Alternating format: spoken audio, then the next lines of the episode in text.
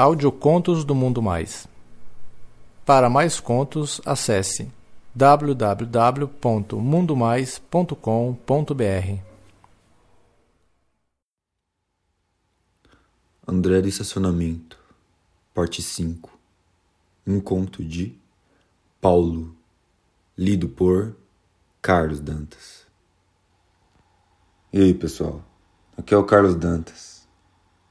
Depois de muitos pedidos, eu resolvi continuar a história do André de estacionamento. Considerem essa parte 5 apenas uma amostra do que está para vir. Posso que vocês já conseguem até imaginar, né? Um grande abraço e, por favor, não se esqueçam de comentar. E aí, pessoal? Eu tô aqui retomando a minha história com o André, o garoto que trabalha no estacionamento onde eu costumo parar o meu carro. Depois da transa que eu tive para livrar a barra do André com o Thiago, a gente resolveu conversar sobre o que tinha acontecido.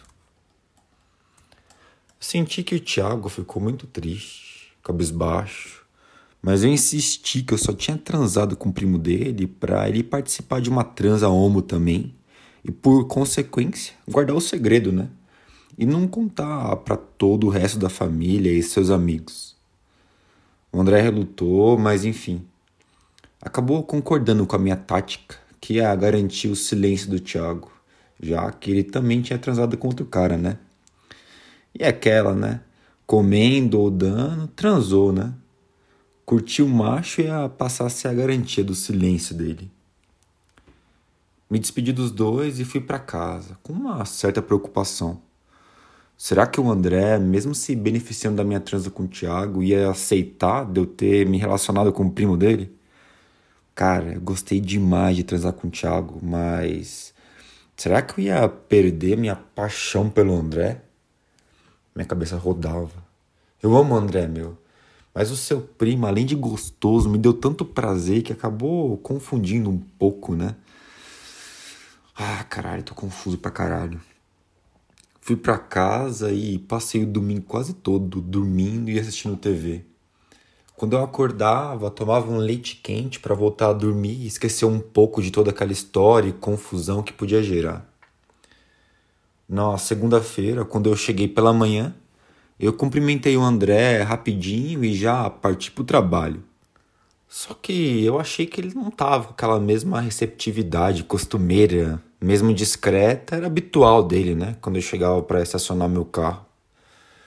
Trabalhei o dia todo, preocupado, e quando voltei à noite, bem mais tarde que o normal, o estacionamento estava vazio e o meu carro era o último. Ouvi algumas gargalhadas e entrei na casa onde o André ficava e encontrei lá os dois primos dando risada e se divertindo muito. Pensei, né? Ah, deve estar tá tudo bem, né? Ainda bem que pelo menos ele não teve crise Chamei o André de lado e perguntei: "E aí, tá tudo certo? O seu primo ele comentou alguma coisa com você, cara? E você como está se sentindo?"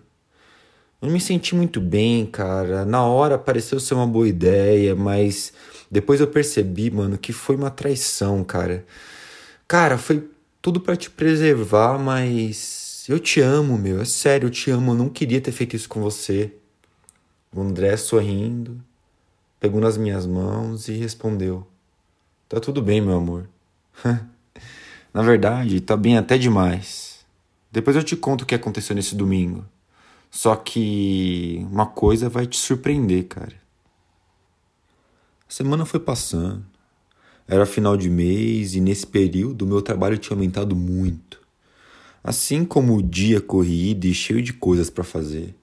Saía sempre tarde, cansado, passava no estacionamento que já estava fechado e mal tinha tempo para falar com o André. Ele não cobrava e nem falava nada porque ele sabia que era assim. Eu só fui parar para estar tá mesmo com o André e termos nosso encontro na sexta-feira. Nessa noite eu cheguei cheio de tesão. Já fazia uma semana da minha última transa e eu estava mega curioso para saber o que tinha acontecido no domingo. Cheguei, guardei o carro e fui para casa, onde o André já me aguardava.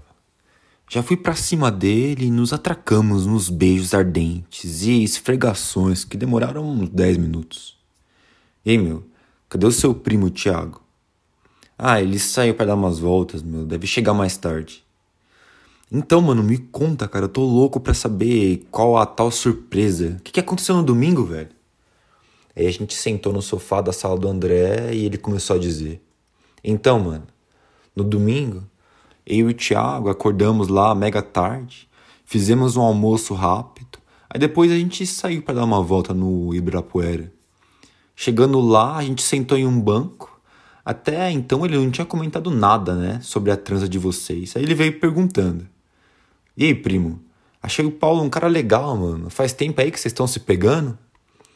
Não, mano, não faz muito tempo não. É que o Paulo, além de ser muito legal, me deixa louco transando, né, cara? E aí? Você curtiu trepar com ele, cara? Sei lá, meu. Eu tô meio arrependido, cara. Eu bebi muito e acabei entrando nessa, né? Tá ligado que eu sou homem, eu curto mulher, meu. A bebida me fudeu e agora eu tô puto com isso, de cabeça quente. Ah, meu, relaxa. Na minha primeira vez eu também fiquei com esse sentimento de culpa, mas depois passa. E eu garanto que você vai querer mais vezes. Que nada, meu. Eu nunca mais quero transar com um homem, mano. O papo parou por aí e aí a gente voltou para cá. Mas antes a gente resolveu passar no supermercado e comprar umas cervejas e uma vodka, porque não tinha nada aqui. A gente chegou em casa e começou a beber, e quando a gente já tinha consumido bastante cerveja e vodka, o Thiago voltou a tocar no assunto. Quanto mais ele bebia, mais ele falava e mais ele queria saber de detalhes das nossas transas. Quando ele já estava bem bêbado, ele mandou uma bateria de perguntas, meu. E aí, cara, você já deu pro Paulo, mano? Gostou? Ele fode bem? Dá tesão levar rola no cu? Ah, meu. Dei sim para ele, cara. Dá muito tesão, ainda mais com o Paulo, mano. Porque ele sabe me meter bem gostoso e ele é muito carinhoso. Não contente, ele se perguntou: Não sei, cara, mas como alguém pode levar a tesão sentindo um, uma rola no rabo? Nessa hora eu saquei, mano. Eu percebi que ele estava curioso demais para um cara que estava arrependido de ter transado com um homem e falava tanto que o negócio dele era só mulher mesmo. Aí tinha coisa. Mas enfim, eu também estava bem altinho com aquela conversa toda e eu decidi partir para cima dele, para ver qual era dele, né? E quem sabe com isso eu não calava a boca dele de vez. Aí eu peguei a mão dele, coloquei em cima do meu pau, que com o papo já tava duraço. O Thiago relutou, mas não muito. Ele falava para mim: Ô primo, para aí, velho, eu não curto, deixa em paz, meu, sai fora. Só que eu senti que ele tava naquela de não quero, mas querendo, tá ligado? Aí eu baixei minha bermuda e minha cueca e deixei o pau lá, apontado para cima. Peguei a mão dele, coloquei ele no meu pau e fui fazendo ele tocar uma de leve. Eu senti que ele estava curtindo, e aos poucos eu fui largando a sua mão até ele começar sozinho a acariciar minha pica. Depois de alguns minutos eu resolvi avançar mais. Eu forcei a nuca dele, abaixando a cabeça dele até chegar na minha rola. Eu achei que ele ia reclamar ou tentar resistir, mas não. O safado abriu a boca e foi engolindo a minha pica inteirinha de uma vez. Ah, cara, não parecia ser a primeira vez dele, não, mano. Tava gostoso. Ele lambia, engolia a cabeça, lambia minhas bolas e o pau inteiro tirava da boca e depois enfiava tudo de novo. Que tesão tava me dando aquela mamada. A gente foi tirando toda a roupa e eu coloquei ele de quatro no sofá com a bunda empinadinha e aquele cozinho virgem virado para mim. Eu não perdi tempo e comecei a agarrar ele por trás e lamber a orelha dele, perguntando se ele tava gostando. E aí, tá gostando, primo? Vai em frente, mano. Tá uma delícia, que tesão, mano. Eu fui descendo as lambidas e os carinhos pelas suas costas, até chegar naquele cozinho virgem que tava piscando sem parar. Eu dei umas linguadas em volta e depois no meio para enfiar minha língua toda naquele botãozinho rosa delicioso. Nessa hora ele tava se contorcendo todo, meu. Gemia e falava: Vai, primo. Ah, continua. Ah, que tesão de língua. Ah, tá gostoso demais. Até que ele não tava aguentando mais e me pediu, quase implorando. Vai, primo, me fode. Eu quero que você seja o primeiro, me fode. Vai, com muito carinho, mete essa pica nesse cozinho. Tira o meu cabaço, que não tô aguentando mais de vontade de levar rola. Peguei um lubrificante que tinha lá numa gaveta, lambuzei aquele cozinho, Passei meus dedos e fui enfiando e rodando meu dedo indicador naquela grutinha virgem. Rodava o dedo e colocava e tirava até ele se acostumar. Ele tava gemendo e pedindo pica e eu fui logo na paciência até ter três dedos bulinando aquele buraquinho. Até largar bem legal. Ah, continua, André.